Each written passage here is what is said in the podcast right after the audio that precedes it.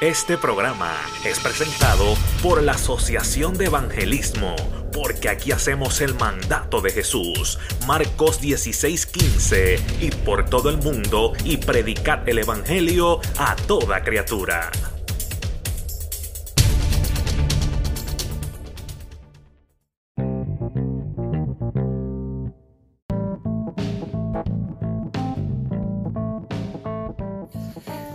Continuación escucharás una conversación que tuvimos con el ministro Gilberto Villanueva, pastor de la iglesia Apocalipsis 320 en Ocala.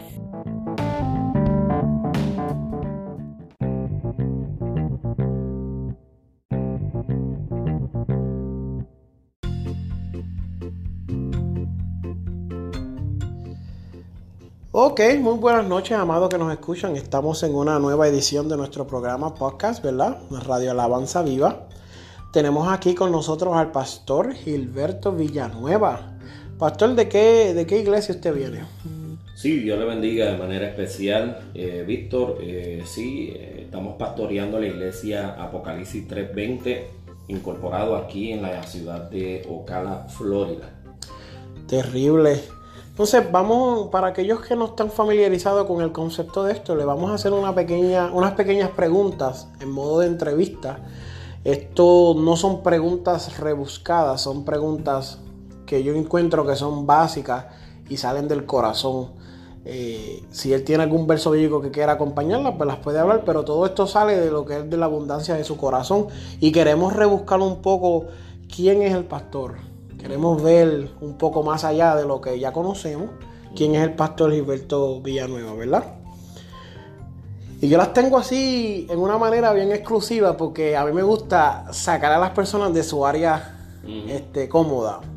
¿Cuál ha sido su mejor experiencia en el Evangelio? Bueno, mi mejor experiencia en el Evangelio ha sido eh, salir de las tinieblas a la luz. Yo creo que eh, la experiencia mayor que puede tener un ser humano es cuando sabe que no le queda eh, muchas opciones eh, en la vida, ha, probado todo en la vida, nada, nada le satisface, llega un momento crítico en su vida, a lo mejor en el caso mío fue la salud, en el cual pues yo sabía que me quedaba muy poco tiempo, si no tomaba una alternativa que era Dios, y a la vez que llegué a Jesucristo, pues obviamente eh, todo, toda mi vida cambió, todo, eh, incluyendo mi matrimonio, eh, toda mi forma de pensar, Dios hizo todo un cambio absoluto. Obviamente para eso, para que ocurra, tiene que haber una verdadera entrega de parte de cualquier persona. yo sabía que era mi única esperanza y créeme que lo he vivido por, mi, por los pasados 20 años los pasados 20 años. Luego de eso, pues obviamente seguí una vida como un creyente en una iglesia, donde Dios, pues por su misericordia, tuvo la misericordia, me llamó. Eh, yo cantaba en el mundo, yo cantaba en el mundo y ya al llegar al Evangelio, pues eh, empecé a cantar en muchos lugares, con muchos ministerios reconocidos. Eh, en Puerto Rico canté en muchos lugares donde Dios, pues, para su gloria, pues me llevó. Y luego de eso, pues, pasando el tiempo, ya casi estoy hablando mi, mi testimonio, pero obviamente todo ha sido una experiencia fabulosa. Ok, usted cuando llegó al Evangelio ya era adulto.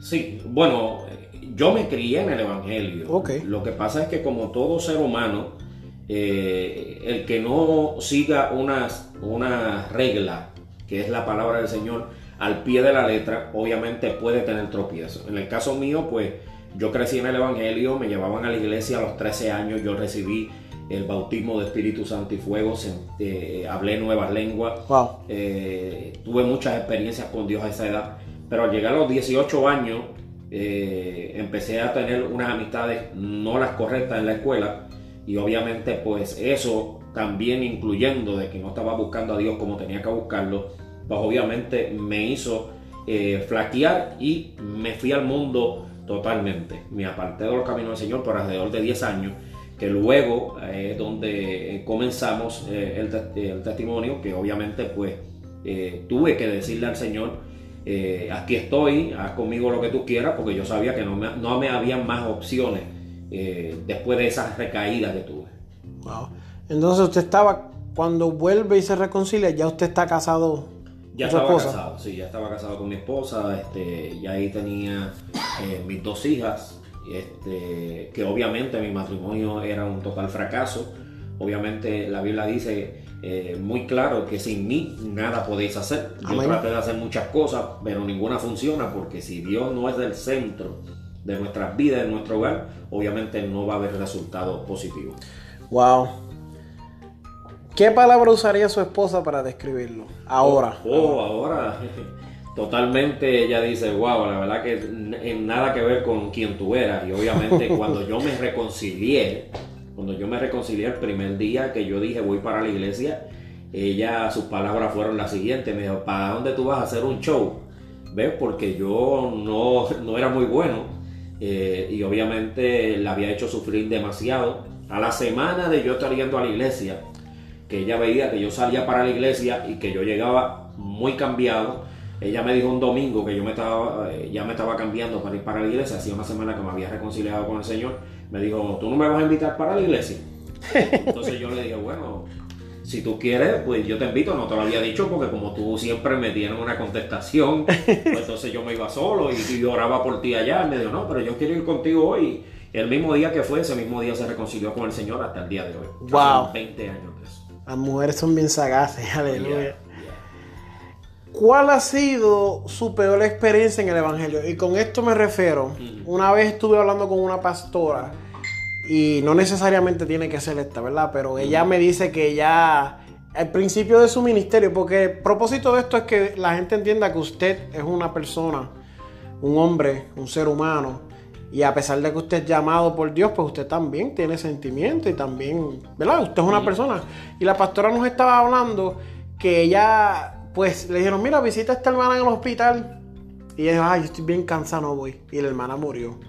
Y ahí mientras me lo contaba empezó, empezó a llorar porque fue una de las peores experiencias como, como ministro que ella experimentó. No necesariamente tiene que ser eso, pero algo que nos pueda contar acerca de qué, qué ha sido algo de lo peor que usted ha vivido en el Evangelio. Para, ¿por qué pregunto esto? Porque si usted sobrevive eso y hay alguien que lo está viviendo, dice, pues mira, yo me identifico y sé que el Señor también me puede... Eh, han sido, mm, ¿cómo no te puedo explicar? Hay, hay personas que le venden a las personas un evangelio sin cruz, Ajá, le venden un evangelio sin espinas, sin negación. sin negación, le venden un evangelio como que nunca vas a tener un problema, eh, o sea, que tú vas a vivir como en una cápsula, que nada te va a... Ajá, ajá, nada te afecta. nada te afecta. Eh, y yo entiendo que si hubiese sido así, eh, el Señor no hubiese dicho en su palabra, en el mundo tendréis aflicciones.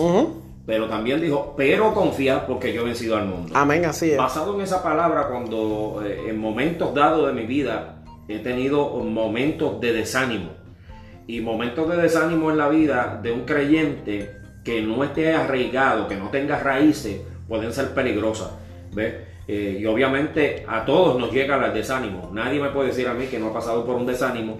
Y para mí esos han sido los peores momentos de mi vida, cuando hay ocasiones que siento un, he sentido desánimo por algunas situaciones que pasan, me llegan desánimo y, y yo he tenido que luchar, he tenido que luchar como un creyente, creyéndole a Dios, eh, porque esto no se trata de un sentir. Hay mucha gente que si no sienten, el, eh, eh, como dicen por ahí, los ríos de agua viva, pues como que se mueren. Yo creo que Dios está conmigo sintiendo los ríos de agua viva y no sintiéndolos. Claro. Porque Él vive dentro de mí. Yo sé que Él anda conmigo. Claro. Yo sé que Él no me va a dejar mientras yo le sea fiel.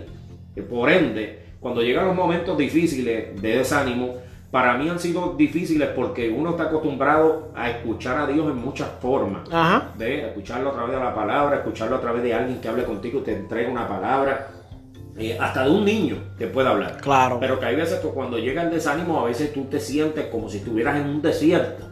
Y el desierto eh, es necesario para el creyente, porque ahí es que sabemos en quién hemos confiado. Claro, uno ¿Ves? se siente iso- isolado. No, exacto. Y entonces, pues, para mí eso han sido momentos para mí difíciles y no tan difíciles porque después del primer desánimo que uno pasa, luego los que vienen son más fáciles de salir.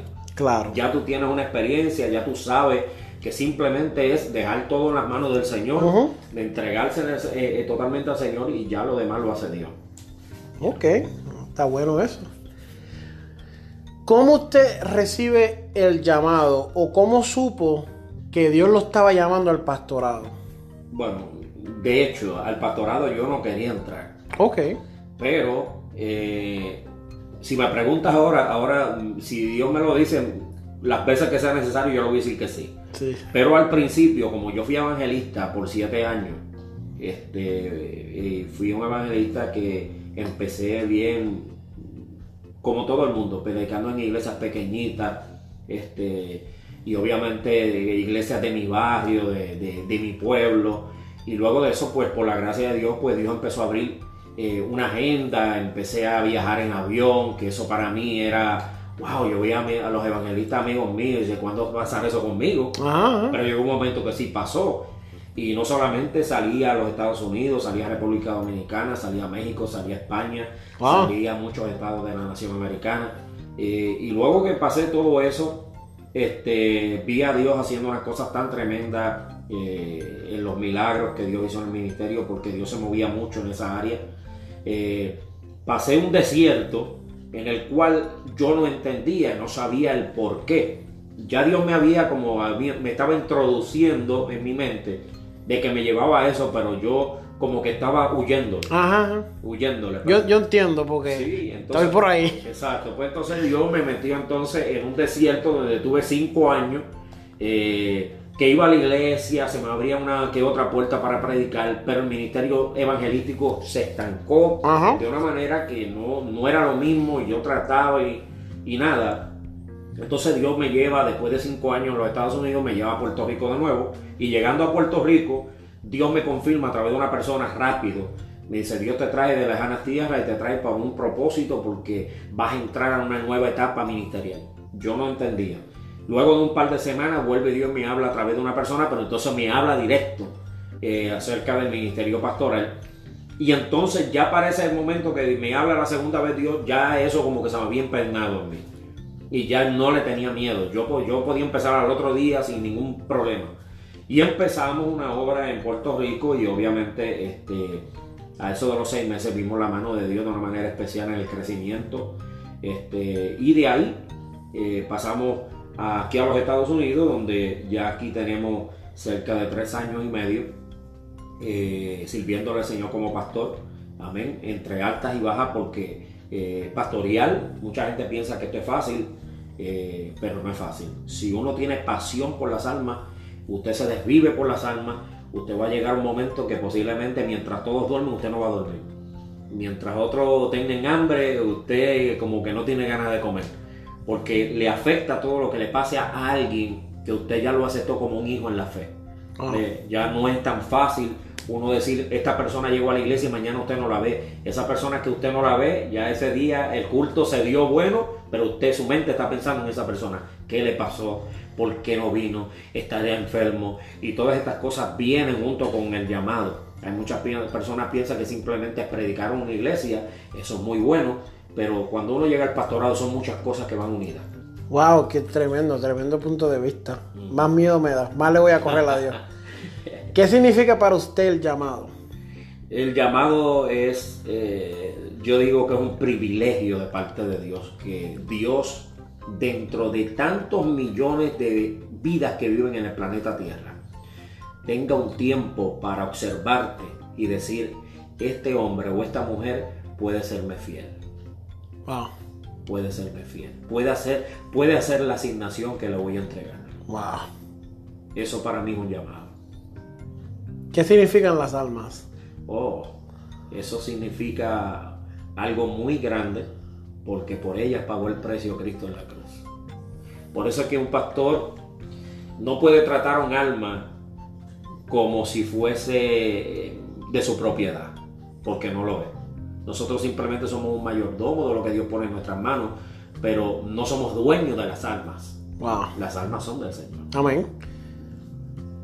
Ahora mismo, ¿qué, qué es lo que usted enseña? Y cuando digo que usted enseña, eh, básicamente eso, que usted enseña. Hay gente que me, me ha contestado en otras ocasiones, me ha dicho, mira, yo enseño a Cristo crucificado y elaboran. Otros me dicen, mira, yo enseño las cartas Paulinas.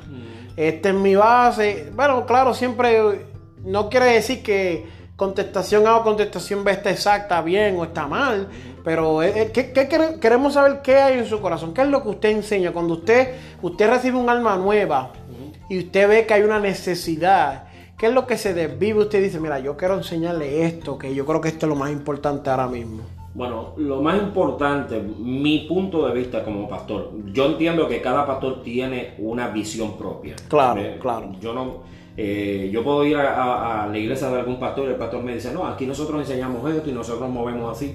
Eh, y me voy a otra iglesia, me dice otra cosa, aunque es la palabra de Dios, pero tienen diversidades de formas de fluir. Sí, sí. Eh, pero en el caso del pastor Villanueva, nosotros lo primero y que, quiero hacer una aclaración. No es que lo estoy poniendo en, el, como dicen, en la silla caliente.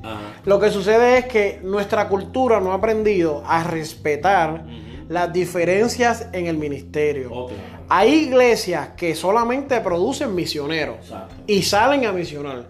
Hay iglesias que solamente producen evangelistas. Y en eso no quiere decir que todos los miembros son evangelistas. Pero sus hijos, su, su, ministerio, su visión es esa. Y nuestro trabajo no es despreciar o menospreciar al pastor fulano porque él, eh, no, eso fue lo que Dios le entregó y aquí, como usted dijo ahora mismo, en realidad el ministerio no es de nosotros. y Nosotros tenemos que someternos a lo que Dios diga. Yo conozco un pastor que Dios lo llamó y le dijo, tú vas a disipular.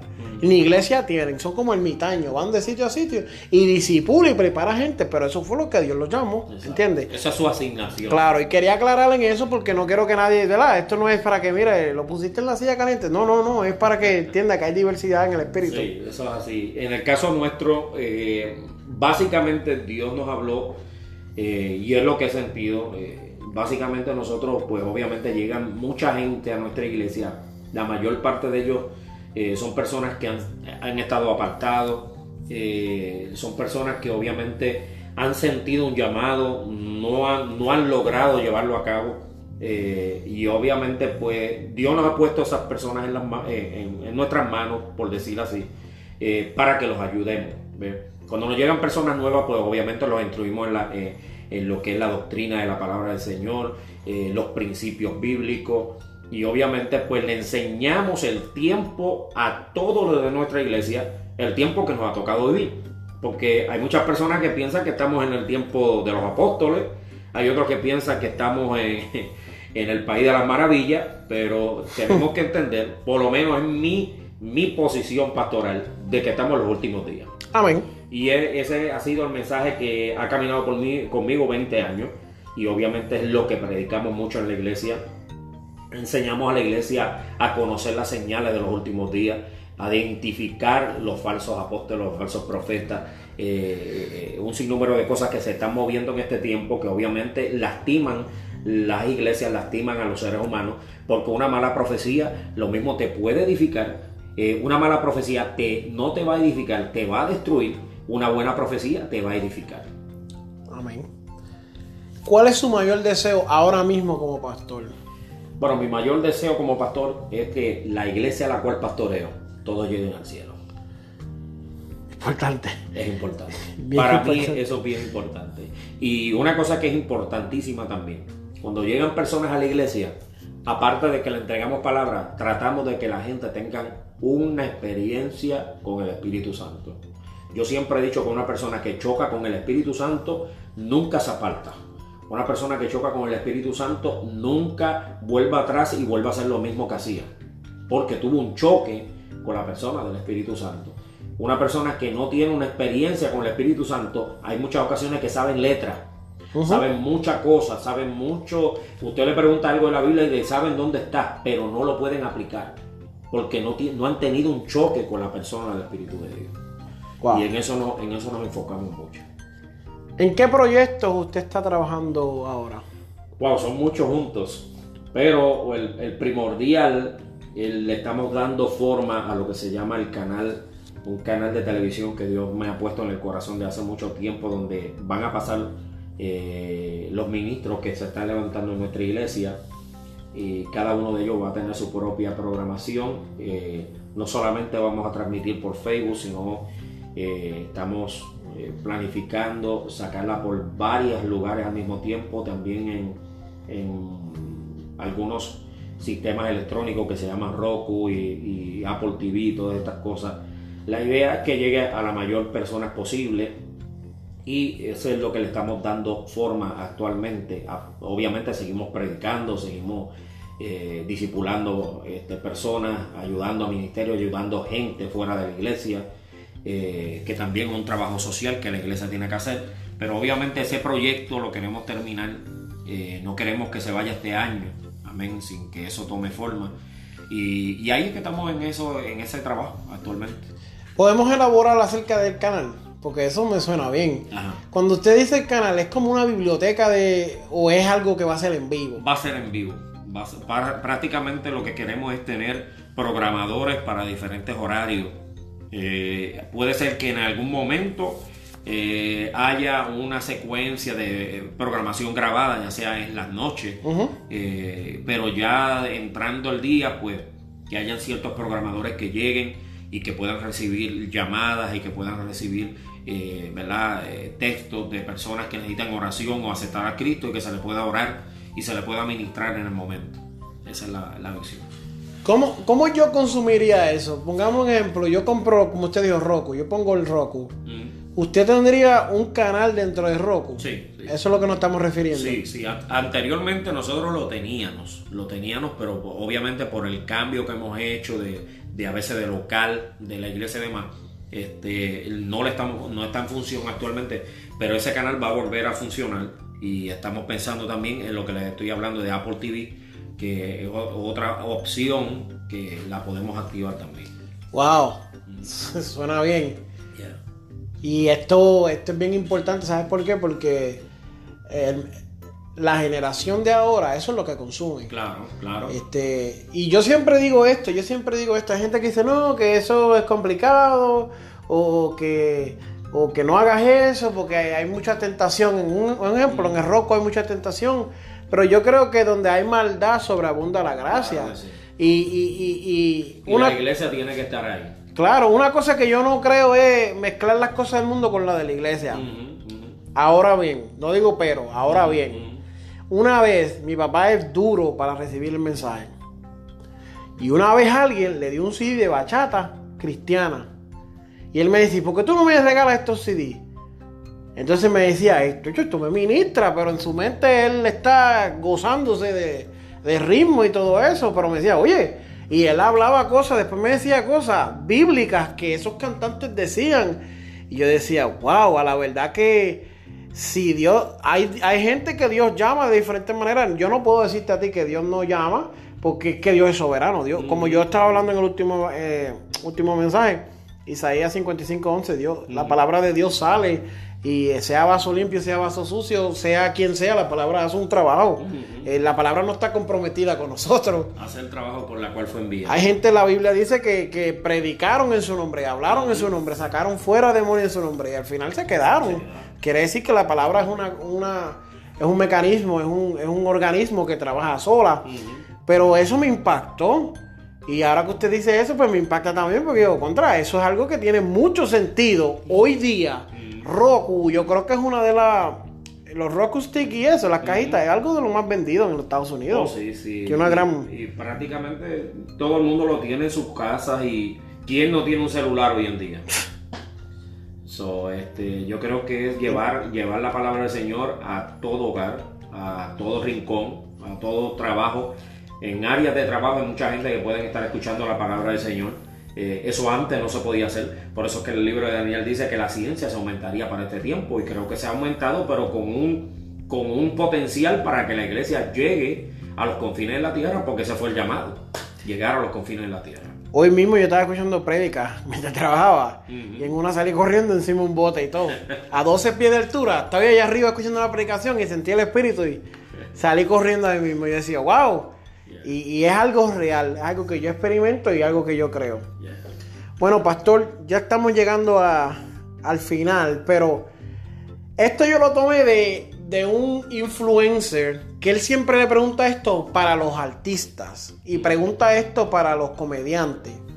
Pero yo veo que esta pregunta tiene un gran valor. Porque la gente que me ha pedido este tipo de, programa, este tipo de episodio, me ha hecho esta pregunta mil veces. ¿Qué consejo usted le da a un joven pastor que esté tratando de comenzar hoy en día un ministerio? Dios lo llamó, sabemos que es llamado por Dios, él sabe que, que, sí, está todo a la luz verde, pero ¿qué consejo como pastor usted le da? ¿Qué usted puede, ¿Cómo lo puede beneficiar? Bueno, yo lo que le puedo decir, si ya tiene el llamado, Dios le llamó, Dios le ha confirmado, es esperar en el tiempo exacto en el cual ya usted vea que hay puertas que se están abriendo a su favor y comenzar sin ningún temor. Porque eh, hay algo que yo siempre he dicho, que el hermano Gille decía, es que el que invita, paga. Y el Señor paga bien paga bien en el aspecto de que cuando Él dice que te va a entregar todo lo que tú necesitas, Él lo va a hacer.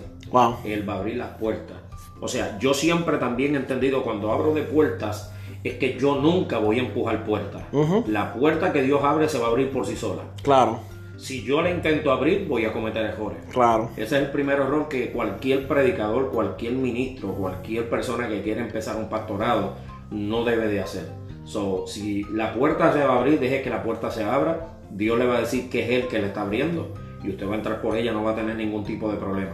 Para cuando a veces nosotros esforzamos las puertas, a veces las empujamos o avanzamos y dejamos a Dios atrás y nosotros al frente, pensando en que nosotros la sabemos todas, vamos a cometer errores. Y el único problema que va a pasar es que cuando suceda, nos vamos a dar cuenta que nos vamos a quedar solitos, porque Dios no va a probar lo que Él no eh, quiere que nosotros crucemos. Y eso es uno de los problemas que inclusive fueron detalles que en mi vida de ministerio al principio como persona que hay ocasiones que no tenemos mucha eh, mucha visión o, nos falta cierta madurez. A veces cometemos errores que ahora mismo si alguien me dice tú lo harías de nuevo no lo hago no lo hago. Ahora yo lo haría de otra manera o esperaría que Dios me dijera. Wow Qué tremendo, pastor. De verdad que, yo me he gozado. Yo espero que usted también se haya gozado. claro que sí, claro que sí. Espero traerlo. hacía mucho que no me preguntaban tantas preguntas. es un nuevo concepto que tenemos. Yo sé que la gente, por ejemplo, yo tengo una generación y lo hacemos basado a la necesidad. Yo siempre creo que el inventor inventa basado a la necesidad. No porque el inventor diga, ah, este, están haciendo buenos prédicas, vamos a hacer una prédica. No, basado en lo que la gente necesita. Y ya es algo que mucha gente me ha dicho, visto, hazlo, hazlo. Me han dado tutorial para que yo lo haga. Porque muchos de estos predicadores, muchas de estas personas no tienen la misma exposición que tengo yo. Y yo creo que es una gran necesidad. Ahora mismo hay muchos pastores, muchas personas que, que, están comenzando y tal vez no tienen la ayuda y necesitan oír la contesta de estas preguntas. Pastor, Denos otra vez su nombre, su iglesia y las redes sociales. Y díganos dónde usted está localizado, por si hay un alma en esta área que escuche este programa. Este programa lo vamos a transmitir, eh, luego que lo terminemos, lo vamos a enviar a, diferentes lugares. Bueno, una de las cosas es que va a salir por toda Latinoamérica, pero va a estar en otros estados. Este, el estado de Tennessee, Kentucky, pues ya estamos confirmados de que hay gente. El estado de Florida, Puerto Rico y hay otros más que ya de cabeza pues nos van a, a, consumir estos episodios. Así que su nombre, la iglesia y las redes sociales. Amén. Eh, mi nombre es Gilberto Villanueva, pastor Gilberto Villanueva y pastoreo por la gracia del Señor la iglesia Apocalipsis 320 aquí en el estado de la Florida, Estados Unidos, en la ciudad de Ocala, Florida. Y la dirección donde estamos ubicados actualmente es el 1700 Northwest 60 Avenida y el psicólogo es 34482. Nos puede conseguir a través de Facebook, a través de Apocalipsis 320, Iglesia Apocalipsis 320 y nos puede conseguir también en YouTube, nos puede conseguir de la misma manera, Iglesia Apocalipsis 320. Ahí nos puede conseguir y eh, será para nosotros un privilegio si usted nos escucha y no tiene una iglesia donde asistir y se encuentra cerca de esta localización allí estamos a sus órdenes. Gloria a Dios. Esperemos otro día traerlo para que nos traiga una reflexión y nos traiga también un testimonio. Aleluya. Claro, claro. Bueno, pues amado, esto ha sido todo por hoy. Esperamos verdaderamente que usted saque provecho de esto.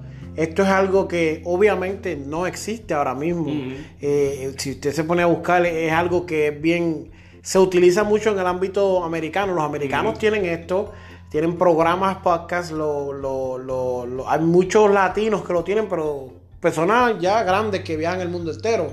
Pero digo yo, personas locales, personas que son más accesibles, personas que uno dice, mira, yo puedo estirar la mano y alcanzarlo, puedo llamarlo al, número de teléfono, pues no es algo tan real. Así que eso es lo que queríamos compartir con ustedes, amados. Muchas gracias por toda su, su atención y todos sus cariños al, prestarnos ¿verdad? este tiempo. Así que Dios me lo bendiga, Dios lo guarde.